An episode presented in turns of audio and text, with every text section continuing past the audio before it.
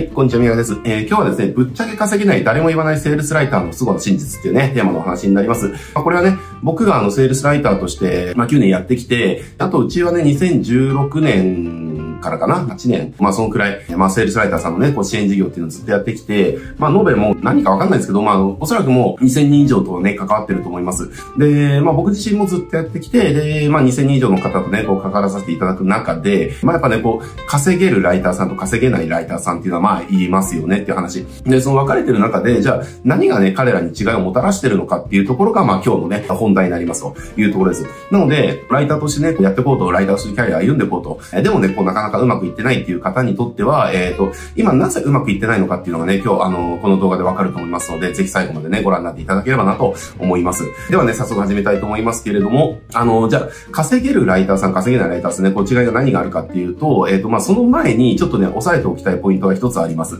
ライターっていうのが、じゃあ、そもそもじゃあどういう仕事をしてるのかっていうところなんですよ。まあ、ライターってね、こう、僕もそうだったんですけど、やっぱみんな、最初って、まあ、こう、好きな時間に好きなね、あの、場所で、こう、自由を謳歌しながら、まあ、働けると。まあ、それでいて、まあ、高い報酬がもらえるんだとか、あとは、自分が書いたコピーがね、こう使われ続ける限り、成果報酬でね、売上の10%とか20%とか30%とかが、まあずっともらえるだとか、えー、これってすごくいいですよね。だって自分が一回書いて、で、それが使われ続ける限り、えー、まあ成果報酬金倍的にもらえるってなってくると、結局自分が書いたものが売り上げをもたらしてくれるから、本当それこそ究極のレバレッジっていうか、えー、まあかかってそういったコピーがね、じゃあ1つ、2つ、3つ、4つ、5つ、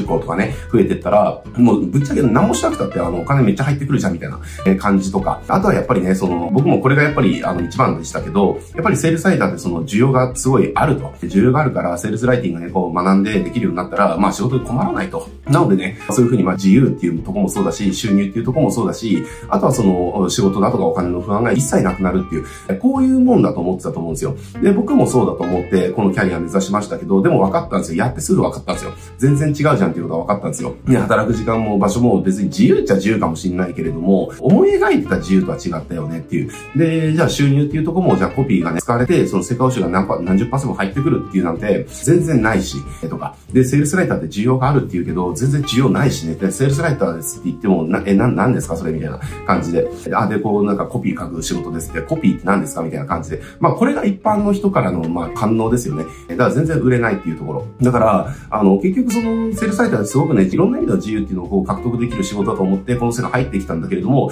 でも現実は違ったみたいな感じに感じしてる方ってすごく多いと思うんですよね。で、これじゃあ、なんでそうなのかっていう、なんでそうなのかっていうところが問題で、で、でもその一方で、それらを実現してるライターっていうのも、まあ、ごく一部いるわけですよ。で、だからこの違いっていうのが、じゃあ、どこにあるのかっていうところなんですよね。で、この違いを、その、ちゃんと正しく把握して、正しいアプローチしないと、思い描いていたね、その理想のセールスライター像っていうのは、まあ、手に入れることができないわけですね。で、これは僕自身もそうだったし、僕が知ってる限り2000人超える方をね、こう、あの、関わらさせていただいてきてる中で、やっぱり、その違いっていうのがあって、で、その違いっていうのがめちゃくちゃ一つのね、共通点としてまとまってるわけですね。えー、だから、まあ、一言で言うと、その一つの共通点、これが理想のね、セールスライター像を、まあ、収入とか自由とかね、そういったもの、そういった理想を実現するセールスライターと、えー、それらを実現できないセールスライター。これをもうめちゃくちゃ分けてしまってるポイントだったっていうところなんですよね。じゃあそのポイント何なのかっていうと、僕が経験してきた中、えー、僕が関わってきた中で、えー、僕が分かったこと、見てきたこと、気づいたことっていうのは何なのかっていうと、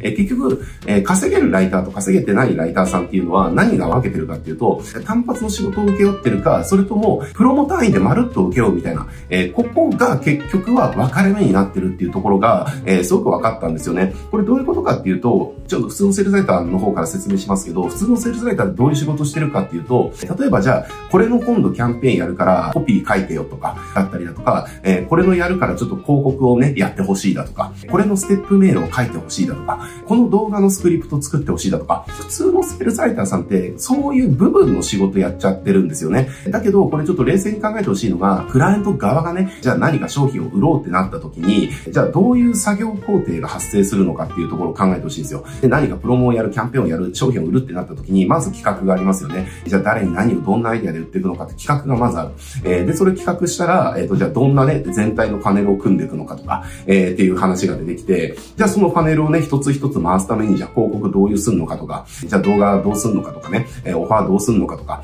バックエンド商品どうすんのかとか、バックエンドのそのプレゼンどうするのかとか、ステップメールのスクリプトどうするのかとか、LINE はどうするのかとか、そうしたいろんな作業工程があるわけじゃないですか。で、稼いでるライターさんって何やってるかっていうと、それを全部まるっと引き受けるっていうことをやってるんですよ。じゃあ、例えば僕がね、クライアントだとして、じゃあ今度こういうね、商品のキャンペーンをやると、それをじゃあ、あなたに、えー、まるっと任せてもいいですかっていうことなんですよね。だから、例えばじゃあ、プロモをやるってなった時に、じゃあ、これとこれとこれは私たちがやるので、ちょっとここだけ、えっ、ー、と、じゃあ手が足りないので、ここだけじゃあちょっとお願いしてもいいですか？みたいな、えー、感じで、えー、要は仕事を流す場合と、えー、要はこれ、まるっとちょっとたあの、サポートしてもらえませんかっていう場合、これ分かれるわけですね。で、稼いでるライターさんっていうのは、このまるっとの方に必ずいるんですよ。もう企画の段階から全部関わって、ファンネル作りとか、一つ一つのパーツ作りっていうとこ全部ね、受け負うっていうか、まるっと受け負うっていうことをやってるんですね。だから、当然、そういう仕事だから、契約っていうのも成果報酬になると。じゃあ、プロもね、大丈夫です、OK ですと。じゃあ、これ、あの、報酬形態は、じゃあ、成果報酬で、じゃあ、売上の、えっ、ー、と、じゃあ、15%とか20%、まあ、大体10から30ですけど、まあ、20%で、じゃあ、契約してもらえますかっていう、あ、全然いいですよっていう、っていうふうになるわけですね。だって、僕らからしたら別に売上の20%で大したことないわけですよ。だって、それを作るのに、まあ、何もいらないわけではないけれども、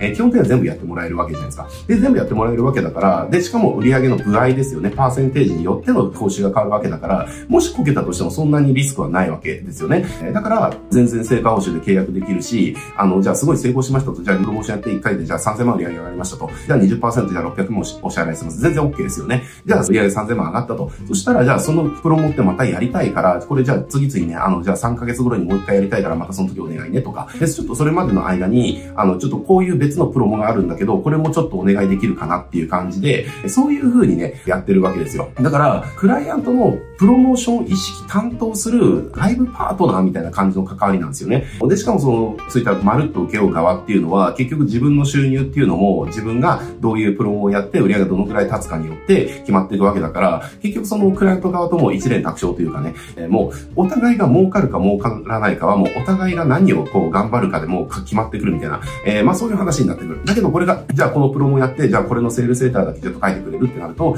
じゃああの、じゃあこれ15万ねとか10万ねとか、えー、っていう感じなわけですよね。えー、で、しかもそれって全体の作業工程の中の一部の仕事だから、どうしても作業的な仕事になるし、えー、下請け的な仕事になっちゃうっていう。えー、で、しかもそれって、部分の仕事ってこれ何がまずいかっていうと、結局、部分での成果を求められるから、結構ね、成果出しにくいんですよね。えー、これもセールスライターの歴が長い方とか、マーケティング学んでる方もわかるかもしれないけれども、売上を上げるとか集客をするって結局全体最適なわけですよ。部分最適してもダメなわけですよ。えー、これ結局、ゼロにね、いくつかけてもゼロなどと同じように、じゃあ10個の工程があって自分が1つだけ担当しますと。で、自分のところはじゃあ10点満点出しました。ってなっても他のところは0点だったら、えー、これ最終的な数字じゃゼロなわけですねっていう。だけど、クライアント側からしたら何かっていうと、えー、あの子にやってもらったところでダメだったから、全然ダメだねっていうところでリピートもしないとかね、えー、っていうことが起きちゃう。まあ、いろいろあるんだけれども、結局はね、一言で言うと、稼いでるライター、つまり我々、そう、ステージライターになってる人間とかなろうと思った人間が、こう、みんなが憧れた、こう、自由だったりとか収入とか、そうしたものを手にしてる方っていうのは、もう、みんなまるっと受け負う、その、なんだろうな、プロデュース業っていうのかな？っていうのをやってるし、そういう関わりをクライアントとしてる。これがもう、あの、めちゃくちゃ稼げるライターと稼げないライターを分けてるポイントですね。えー、だかこう、単発で受け負ってる限り、僕が知ってる限りは、やっぱりその30万から50万ぐらいが限界値の方がほとんどかなっていうふうに思います。月収30から50万ぐらいっていうところ。で、ほとんどそっちの場合ってリピートがなって新規追いかけ続けるみたいなことやってますね。でも逆にそのプロモ単位で受け負う方っっていうのは、すごくいい感じのクライアントがまあ2社か3社ぐらい、大体そそんなに何十社もいないですよ。あの2社か3社ぐらいで、で、そこでね、こうプロモをその1社あたりなんか2つか3つぐらい回してて、で、それのね、こう、年数があの経っていけば、一つ一つが精度上がってって、プロモがね、すごいうまくいき始めるので、えー、まあそれの要は成果報酬っていう形で、まあ、1000から3000ぐらい稼いでるっていう人たちが大体ですね。で、僕が知ってる限りはそういった働き方で年収3000万を超えてる方が、えっと、いますっていうところはありますけれども、あの、もうここがね、ポイントになっています。なので、もしね、あの、今、思う通り稼げてないとか、こう、思い描いた自由っていうところが全然ほど遠いっていうんであれば、おそらくそれは多分、単発での仕事の請負、要は、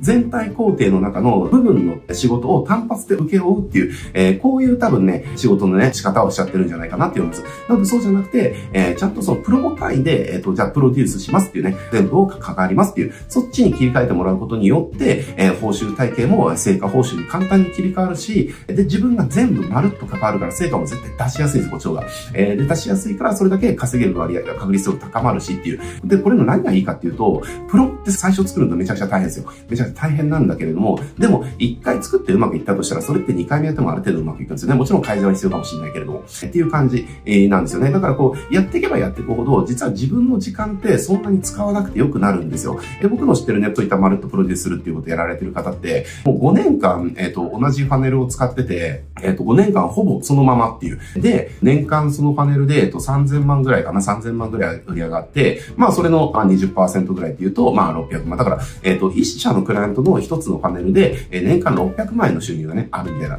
で、こういったのがね、あの、複数あるから、まあ、どういう収入になってるかで、しかもどういう働き方になってるかっていうのもね、えー、わかると思うんですけれども、えー、そういうことを実現されてる方もいらっしゃいますという感じでね、結局、プロモ単位でまるっと受け負うことができるマーケティングプロデューサーみたいな、こういう、その、ゲームにシフトチェンジすることによって、セールスライターっていうのはその理想とね、その収入と理想のライフバランスじゃないけれども、まあそういったものを実現していけますよっていう話です。えー、なのでね、ちょっとなかなか思い通りになってないよっていう方は、ぜひね、この観点で仕事を取るようにね、していってください。そうするとね、全部が変わってきますんで、えー、めちゃくちゃおすすめですっていうところでね、今日は終わっていきたいなと思います。